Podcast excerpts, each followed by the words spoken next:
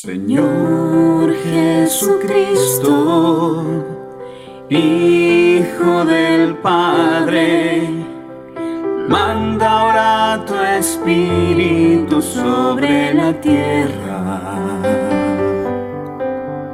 Haz que el Espíritu Santo habite en el corazón de todos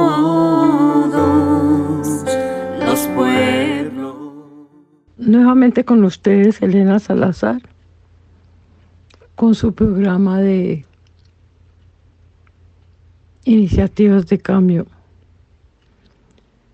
Ya pasaron otra vez 15 días, ¿pueden creer?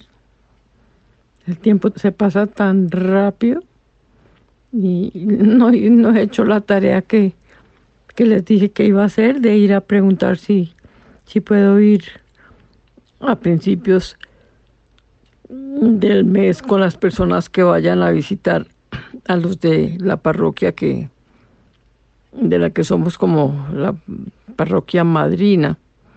Bueno, como el mes no se ha acabado, todavía no me siento contra la pared, pero, pero sí es una cosa que me interesa mucho poder cumplir. Eh, la vez pasada quedamos en la mitad del mensaje número 16, que resultó siendo larguísimo, y me parece que lo mejor que no, creo que nos acordemos de nada de lo que de lo que les leí ese día, así que voy a volverlo a leer desde donde quedamos. Habíamos quedado en que la Virgen había vuelto a llevar a Ida a la gruta en donde estaba el niño acostado entre pajas y que después esa gruta se volvió una iglesia y allí también pusieron pajas y acostaron al niño pero era un niño luminoso, o sea que para mí era el niño, pero después de que Jesús resucitó. Y, y que la gente iba a donde ese niño y le llevaba muchos regalos y que después la Virgen invitó a Ida a repartir todo lo que, lo que la gente estaba llevando, pero igual terminamos en que la Virgen le dijo a Ida, que ese es el espíritu con el que había que hacer las cosas, pero que no lo hemos comprendido. Y que mientras ella dice esto, mm, eh, trata de repartir las cosas entre las personas. Entonces vamos a, a empezar con lo que sigue y después empatamos con el mensaje siguiente, el mensaje 17 que se supone que era el que correspondía al día de hoy. Bueno, dice así los pueblos. Ahora, la señora me muestra la cruz y la pone acostada en el suelo de la gruta. Y de repente me encuentro sobre la tierra. El lodo de la tierra está debajo de nosotros. Y veo algo muy curioso, algo que nosotros no conocemos es decir, un plano central. No es de la Tierra. Todo azul y con una profundidad infinita.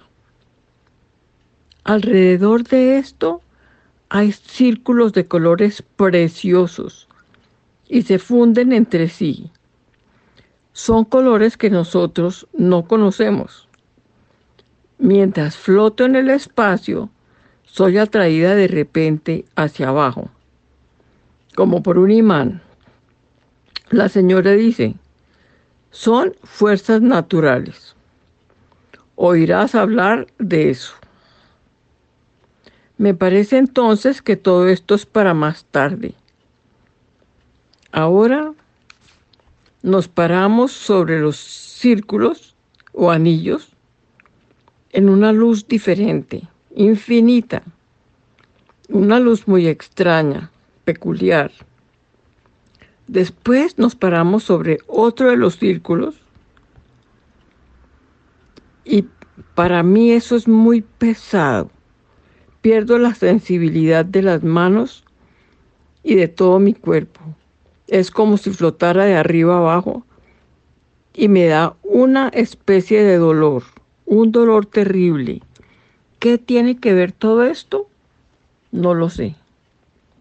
Esa imagen desaparece y ahora veo a la señora indicando algo. Ella dice, ese es el círculo luminoso. Ahora veo de nuevo la Basílica de San Pedro y junto a ella la iglesia de Inglaterra y la iglesia de Armenia, la iglesia rusa. Y esto se me dice, alrededor de todo esto aparece una línea y el Papa sentado a la cabeza y tiene los dos extremos de la línea en la mano. Detrás del Papa veo unas iglesias y oigo vagamente la palabra ateo Esta línea traza un semicírculo en torno a lo anterior y después aparece una nueva circunferencia alrededor. La iglesia parece quedar encerrada y oigo a la señora decir con tristeza y con insistencia, no, así no podemos. Después veo un asno y personas que huyen sobre el asno va una mujer con un niñito. Ambos son seres luminosos. Es una escena oriental. A continuación veo ante mí a, Europa y al lado a América. Parece que cojo algo del centro de Norteamérica y luego lo desparramos sobre Europa y no sé lo que es. Luego veo a lo lejos muchos pueblos orientales. La señora dice, a esos Él los despertará. Veo esto muy de lejos. Aparece una calavera y oigo decir a la señora, se acerca una gran calamidad que os sorprenderá. Los mares de Oriente están llenos ya, pero no se ven.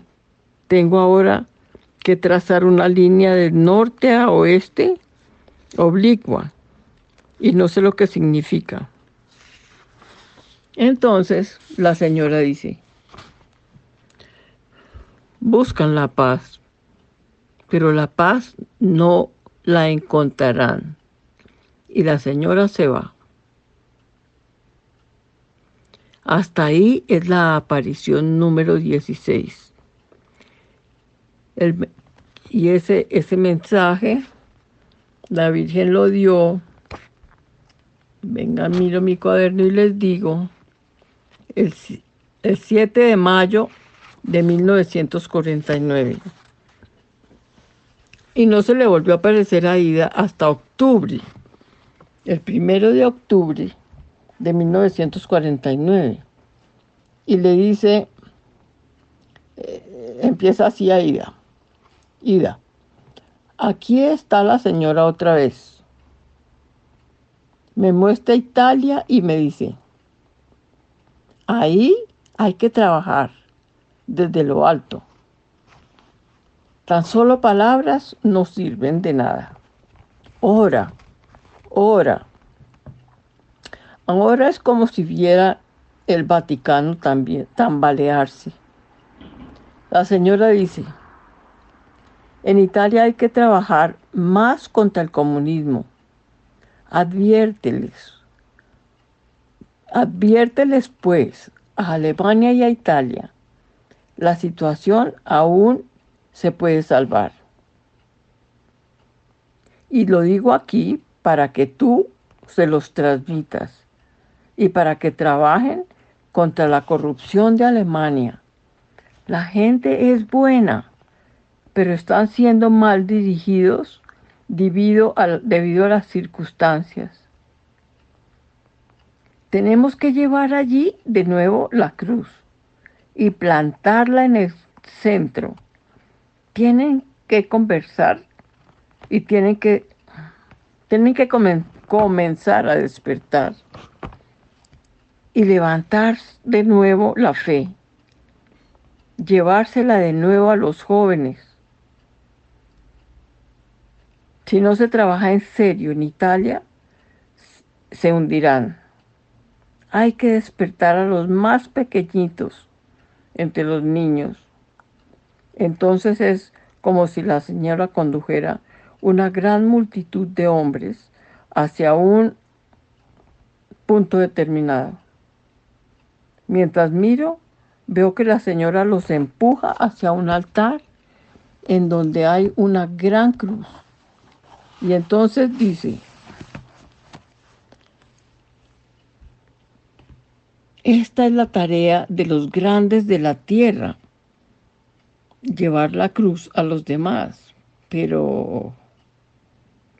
Y la señora mueve el dedo y con la cabeza hace un gesto negativo.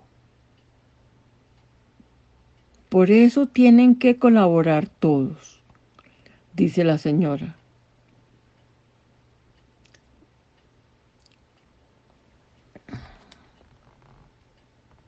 De, ahora no sé qué fue lo que escribí.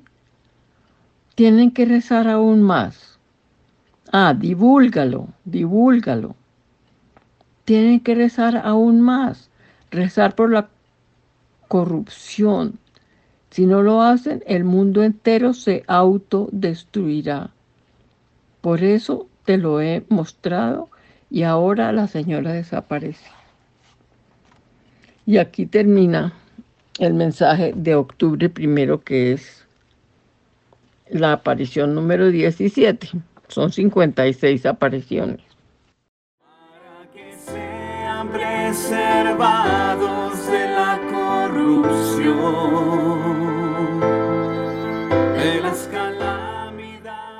Entonces, si nos devolvemos en mi cuaderno, que yo, yo copio de, internet cada aparición y después la comparto con ustedes. Entonces vamos a ver qué nos, qué nos inspira todo esto que, que le dijo la señora Aida. La cruz, estábamos hablando la vez pasada de, de, de cómo la cruz es que yo tengo que crucificar en mí las cosas que me separan de Dios.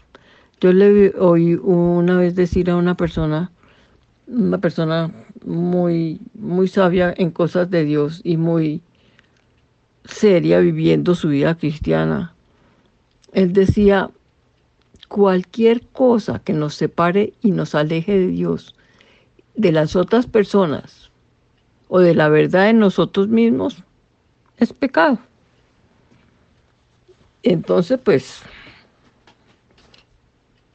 qué difícil que es reconocer que uno comete pecados, que, o que uno tiene esa tendencia, que uno está, no, siempre justifico, yo justifico todo, me consigo la, la razón perfecta para, para que no sea tan grave lo que, lo que hice, sobre todo mi egoísmo, mi comodidad,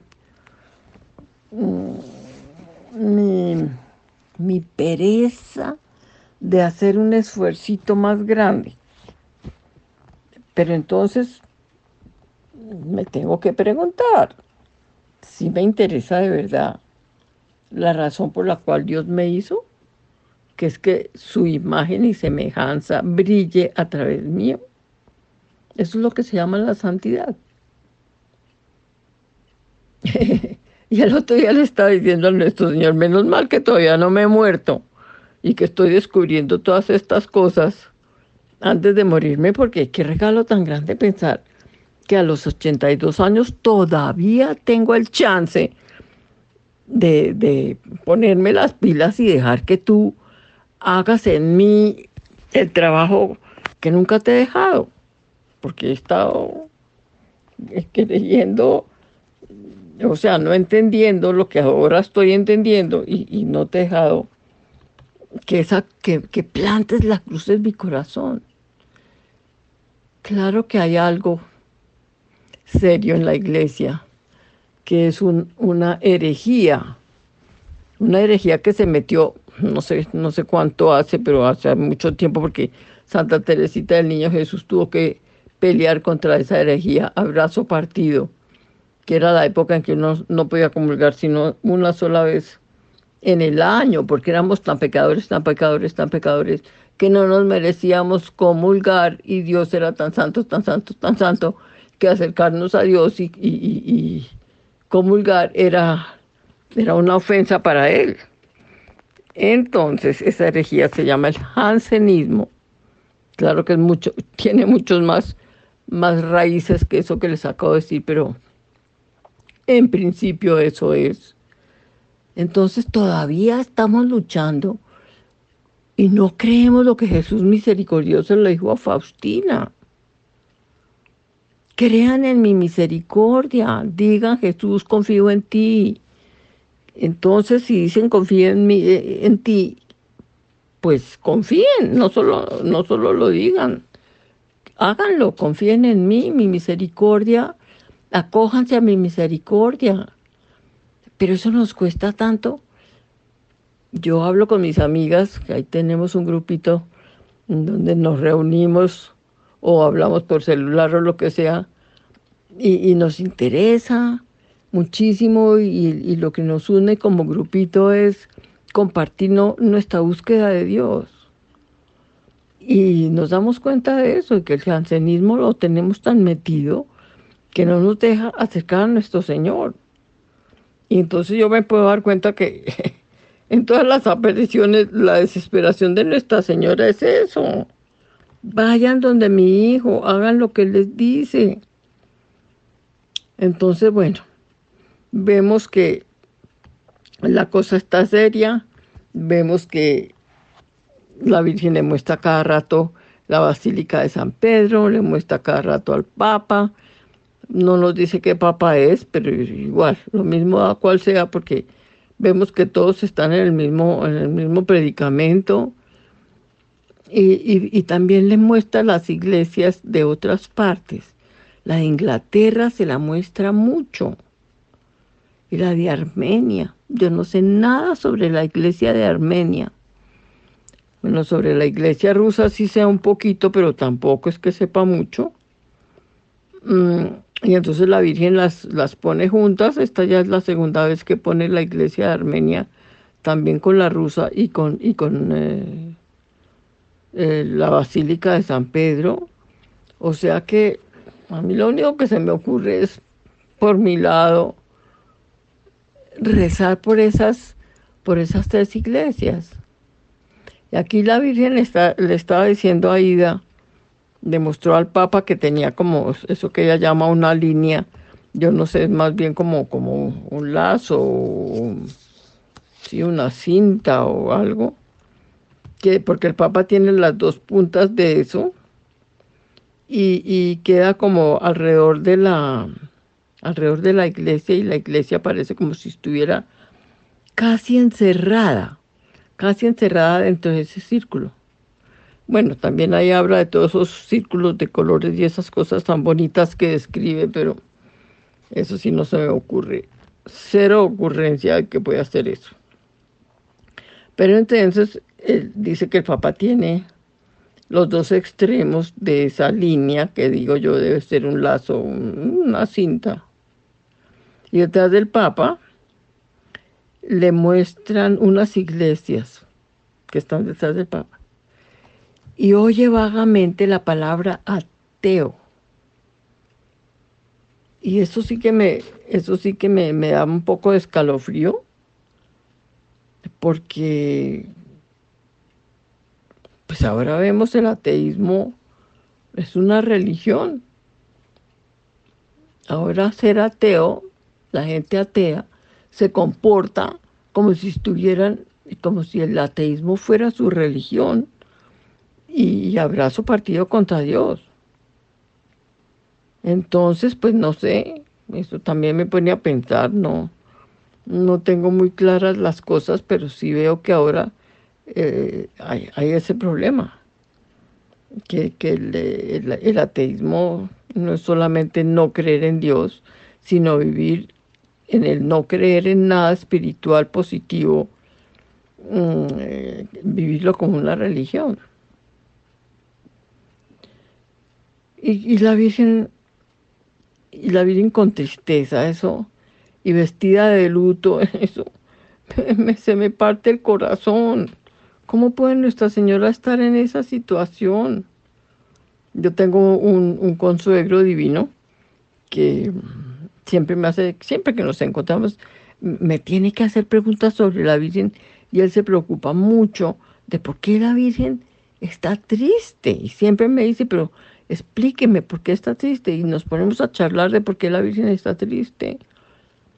Y ahora lo que yo estoy encontrando en estas apariciones, pues es muchísimo más profunda la tristeza que yo me había podido llegar a entender mm, que la Virgen tenía a causa de que sus hijitos, que Jesús le encargó en la cruz, estén tan lejos de ella y estén tan lejos de la verdad, estén tan lejos de su hijo, del padre, y que nos estén comiendo vivos los enemigos, porque el lavado cerebral que nos están haciendo es impresionante.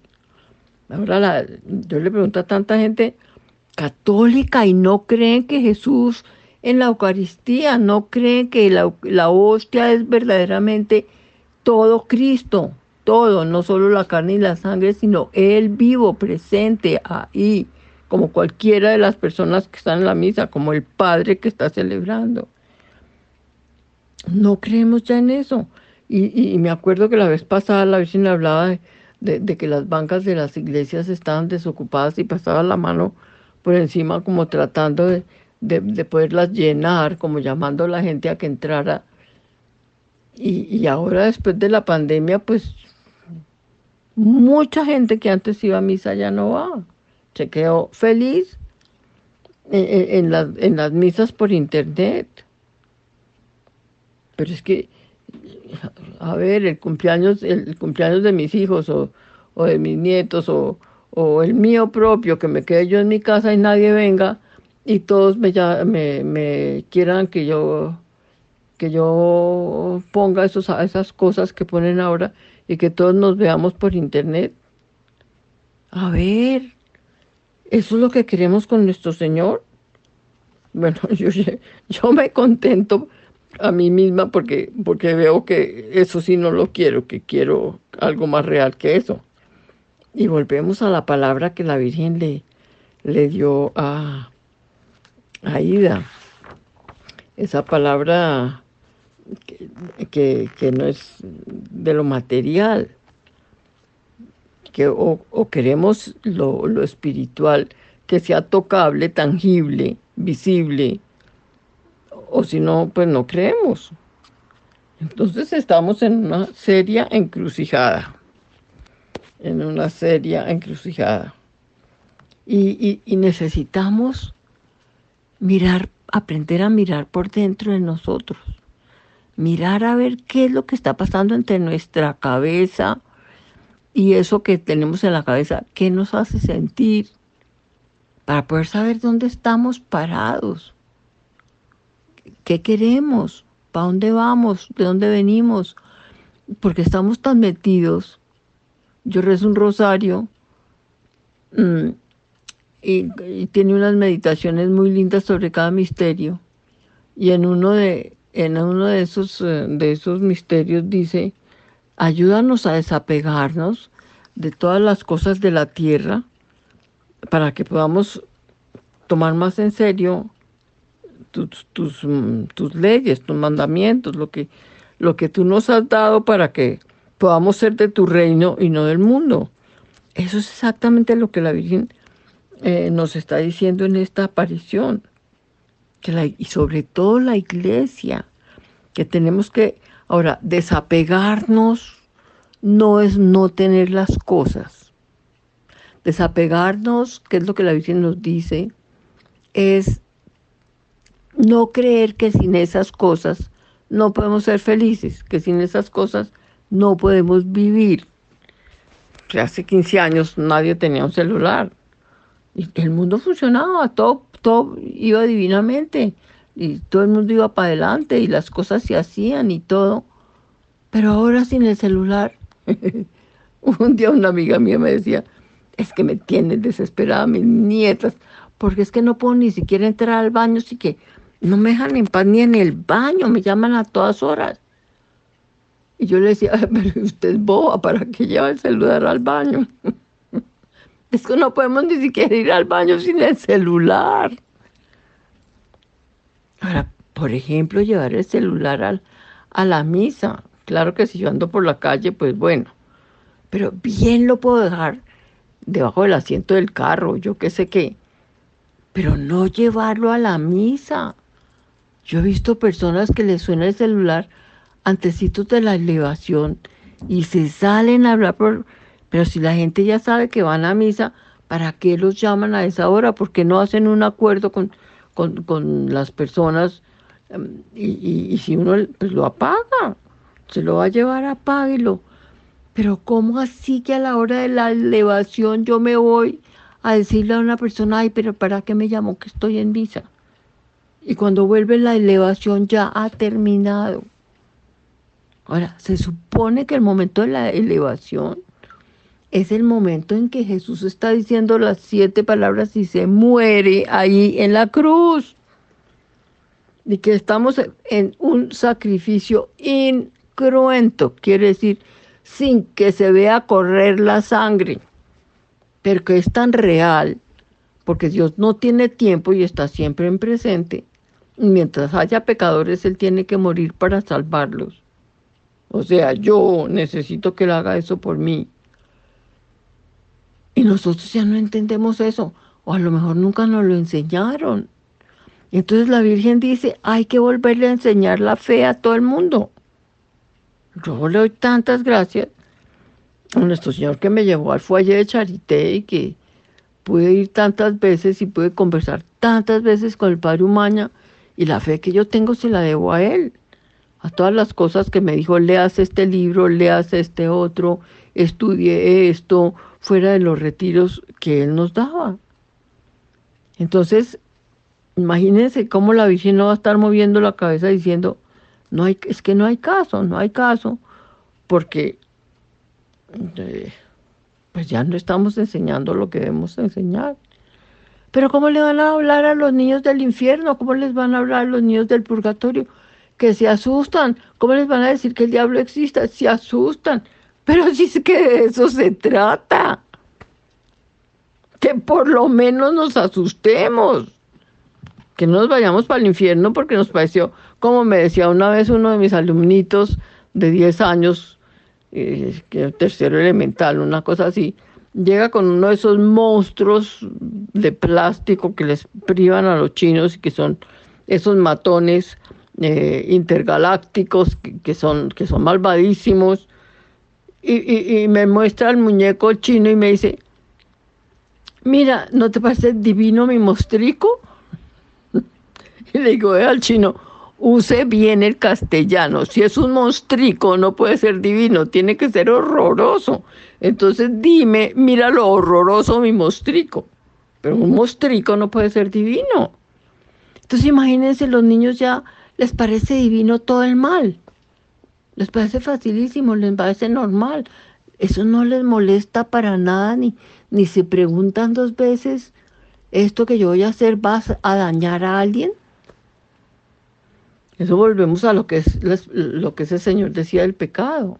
Puede que a mí no me haga ningún mal, pero si le hace mal a otra persona, es pecado.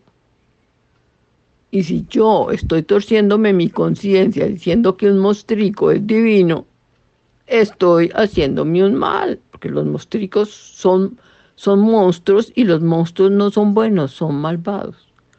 Entonces miren ahora cómo fácilmente la gente puede pensar que sí, pobrecito el diablo, el que eh, cuando uno mira un poquito en, lo que es eh, el satanismo, el diablo cuenta la historia de que pobrecito él, él sí hizo una cosa terrible y Dios lo castigó, pero es que es muy injusto lo que Dios le hizo porque, y es como la historia de, de Saúl y Jacob, que, el hijo mayor, Dios le quitó la primogenitura y se la dio al otro hijo porque había hecho una cosa horrible, pero que el, el que tiene derecho a la primogenitura es él, y, y, él está luchando por eso, y los satánicos se tragan ese cuento y están ayudando a ese pobrecito a recuperar su primogenitura. Eso es uno de los, principios del satanismo. Pero si lo único que quiere el demonio es destruirnos a nosotros porque a Dios no lo puede destruir, odia a Dios y no lo puede destruir. Entonces destruye lo que más ama a Dios que somos nosotros. Entonces, imagínense a dónde estamos. ¿Qué vamos a hacer con toda esa gente que está metida, disfrazada de bandera del arco iris, eh, diciendo que tienen derecho a todo eso y que los que no los apoyen son unos, bueno, pues que me digan todos los, los, adjetivos que quieran horribles, que me digan que soy, bueno, ¿cómo se llama eso? Racista y no sé qué más. Pero es que voy a, me importa más que ellos digan cosas buenas de mí y no mirar lo que Dios quiere de mí si es que en la Biblia, como le decía, yo lo tengo a una, una persona que me decía que eso está en los genes, los del homosexualismo. digo, entonces Dios hizo a unas personas así para después decir que esas personas no podían entrar al cielo. Hombre, si yo conozco a un homosexual y de verdad lo amo, le tengo que ayudar a entender lo mismo que le oía yo decir a un padrecito que, precisamente que le llevé yo un muchacho homosexual para que le hablara y el padre le decía, pues es que usted está en, el mismo problema que estoy yo. Eso es la lujuria. Entonces yo me tengo que cuidar de no irme detrás de las mujeres y usted tiene que tener cuidado de, no irse detrás de los hombres. ¿Va a irse detrás de los hombres o va a buscar la santidad? Conviértase, renuncia a los hombres. Igual que yo me tengo que convertir renunciando a las mujeres porque soy sacerdote. Entonces no es que pobrecitos. Y después, ¿a dónde vamos a ir a parar nosotros los que hemos alcahueteado eso? Pues por lo menos al purgatorio, sino al infierno. Porque si por mí una persona no oyó nunca, y yo estuve ahí, nunca le, corté, le conté la verdad del Evangelio, la palabra viva de Dios, que lo quiere en el cielo por toda la eternidad, mientras el diablo se lo quiere llevar para toda la eternidad a atormentarlo en el infierno, ¿cómo no voy a acabar yo también en el infierno? Entonces, eso es la cruz que la Virgen nos está diciendo, que tenemos que volver a clavar en el centro de cada país. Eso quiere decir para mí en el corazón de cada persona. Miren cómo la oración que rezamos al final de, nuestro, de nuestra mm, charlita cada, cada vez es pidiéndole a Jesús que mande al Espíritu Santo sobre el planeta y que el Espíritu Santo habite en el corazón de todos los pueblos, para que seamos librados de qué? De la corrupción.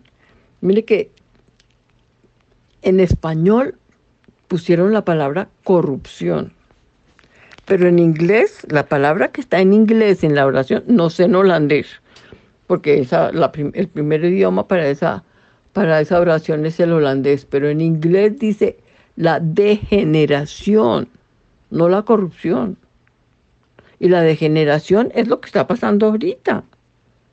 Todo lo que estamos haciendo, por ejemplo, con, con, el aborto, ¿cómo así que hay dos estados en Estados Unidos, California y el estado de Nueva York, donde los gobernadores acaban de sacar una ley donde el bebé ya nacido antes de que cumpla un mes, la mamá lo puede mandar matar si quiere.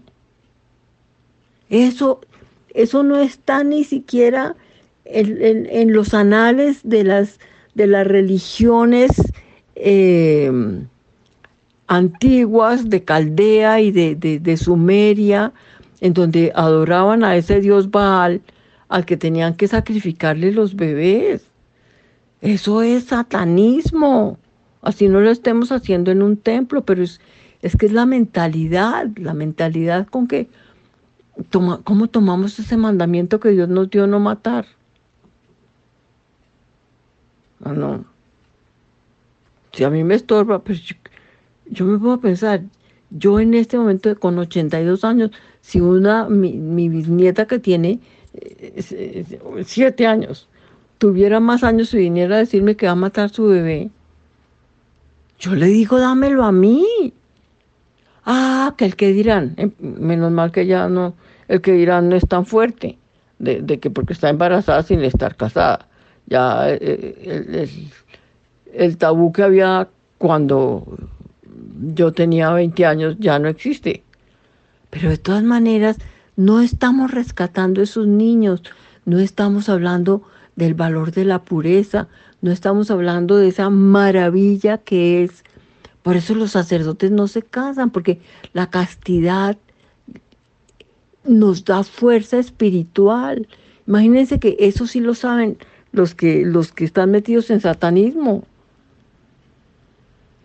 Ellos sí saben para qué es la pureza sexual, para qué es la continencia sexual, para tener fuerza espiritual.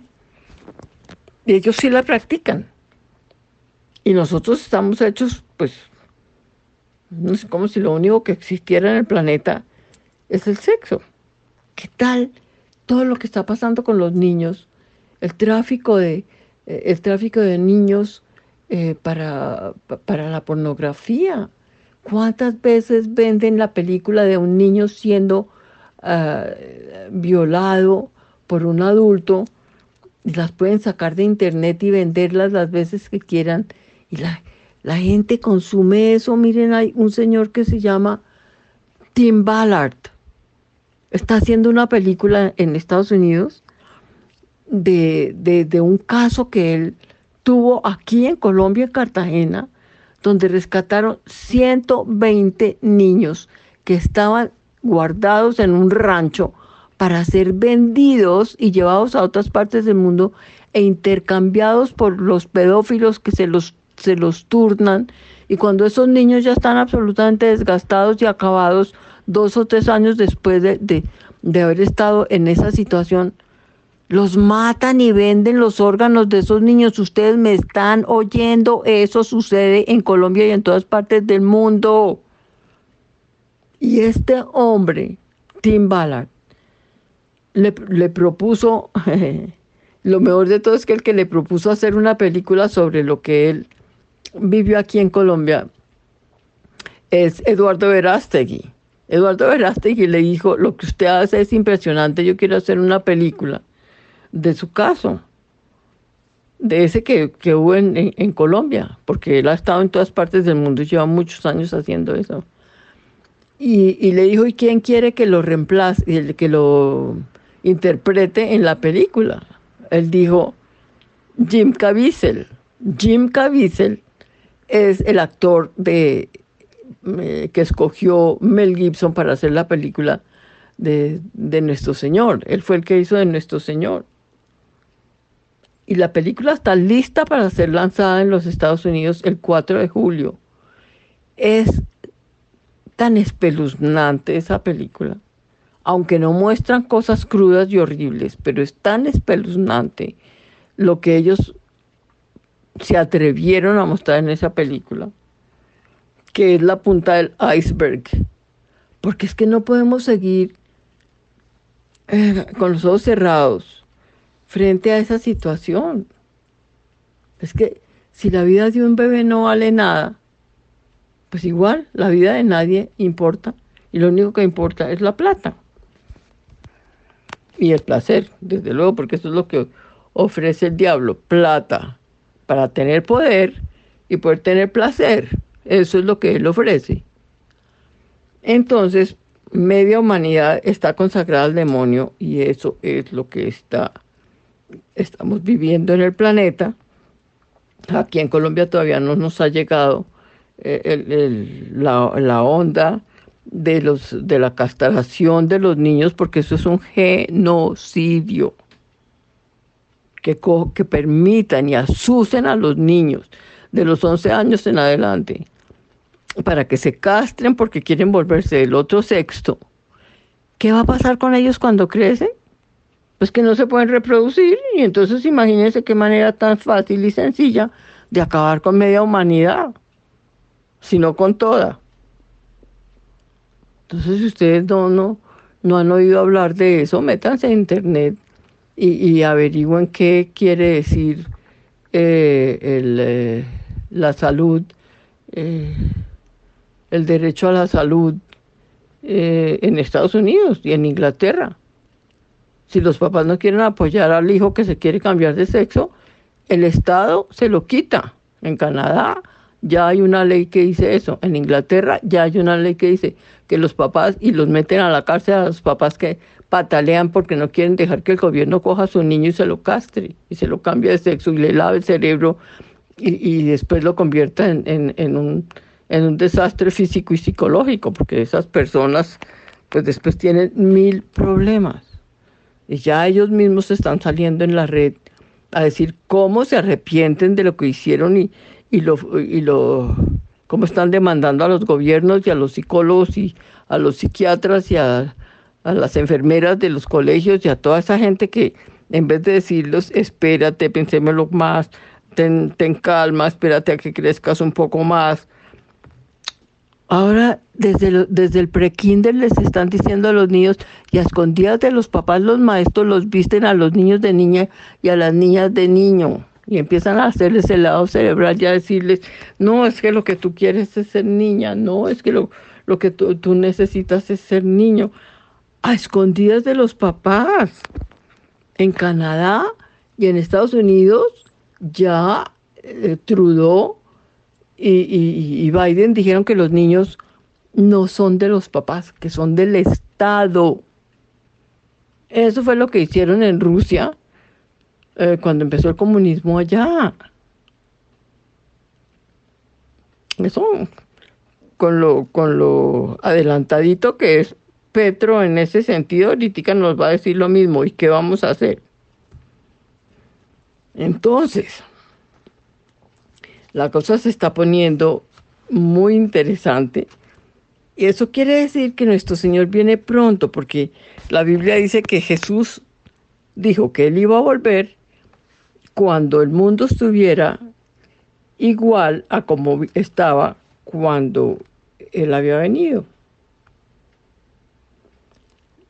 Después en, el mensaje del 17, del, del 1 de octubre del 49, la Virgen dice que hay que trabajar mucho contra el comunismo. Y estamos en 1949. Se supone que, que la revolución rusa está apropiándose de todo. Dice que Italia va a quedar bajo, que si la gente no reza más, eh, Italia va a, convertirse en un país comunista, que se va a hundir. Y que la salvación de todo eso es que empecemos a enseñarle la fe a los más pequeños. Pero ¿quién le muestra ahora a los niños una película de un, de un santo. ¿Quién le muestra eh, eh, dónde están los papás que sientan a sus niños a, ver la película de, Fátima? No. Todos están ahí mirando esos monigotes, esas caricaturas horribles que, que hacen que el niño pierda su, su sentido de la estética, de la belleza y de la armonía. Todos somos felices dándoles eso. Entonces, ¿cómo vamos a hacer? Eh, yo de bisabuela, como les digo, eh, yo me acuerdo cuando yo iba y les compraba unos cuadernitos de dibujar lindos que había en, en las Paulinas con historias de santos y con las historias del Evangelio. No tengo ni la menor idea si eso todavía existe pero es otra de las cosas que tengo que ir a hacer. Porque cuando venga mi, mi nieto Antonio, que tiene cinco años, pues le tengo que tener de esas cosas. Porque si no, ¿quién le va a mostrar eso si no yo? Y lo bueno es que teniendo 82 años no es que me quede mucho tiempo para poder decir, no, es mejor mañana, mejor pasado, ¿no? Y que el chino por su lado va creciendo. Entonces, ¿cómo está la Virgen diciendo que todos tenemos que colaborar? Porque los grandes de la tierra no están cumpliendo con su misión. Sí, hay dos personas grandes de la tierra que están cumpliendo con su misión, Bukele y el presidente de Hungría. Esos dos están poniendo el Evangelio por delante. Y lo mismo, eso es lo que pretende Trump y por eso lo quieren acabar. Porque él cogió la Biblia un día y él dijo, somos un, un país que estamos regidos por Dios y vamos a obedecerlo.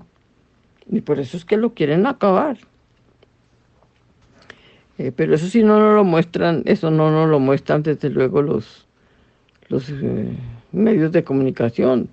Trump es una persona que tiene un equipo de oración y él reza antes de cada reunión que va a hacer y después de cada reunión reza. Eso quién no lo ha contado. Pero ahí sí, todos felices de que Biden, es católico. Y ay sí, Biden es católico, pero la primera firma que él puso cuando, cuando salió de presidente fue acabar con, la energía. Y la segunda, autorizar el, asesinato de bebés, el aborto, y después eh, impulsar el aborto en todos los países del mundo. Pero ¿quién se está creyendo que es? Entonces, ¿en manos de quiénes estamos? De los grandes de la tierra que están siendo enemigos de nuestro Señor. Entonces dice, dice Aida, dice, perdón, Ida, ella se llama Ida. Entonces la señora dice, esta es la tarea de los grandes de la tierra, mostrar la cruz. Dice, pero... Y la señora mueve el dedo y con la cabeza hace un gesto negativo. Y dice, por eso tienen que colaborar todos. Divúlgalo.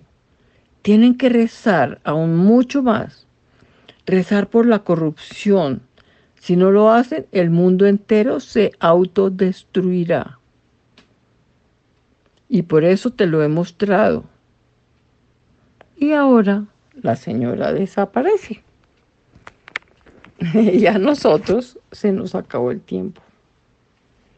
Vuelvo como siempre a darle gracias a nuestro Señor de poder ir conociendo lo que está en su corazón a través de lo que su mamá dijo en Holanda. Dar gracias por, por Aida, que siempre estuvo ahí para la señora, para que la Virgen pudiera darle sus mensajes. Y porque ahora, después de tantos años, Dios me regaló que yo pueda estar oyendo esto y que el padre Germán haya dicho, sí, sí, haga un programa sobre las apariciones de la Virgen y mm, que nuestro Señor nos inspire a todos y nos diga qué podemos hacer, qué podemos hacer por nuestra patria. Colombia es el país del Sagrado Corazón. Así hayan sacado a Dios de la, de, de, de ¿cómo se llama?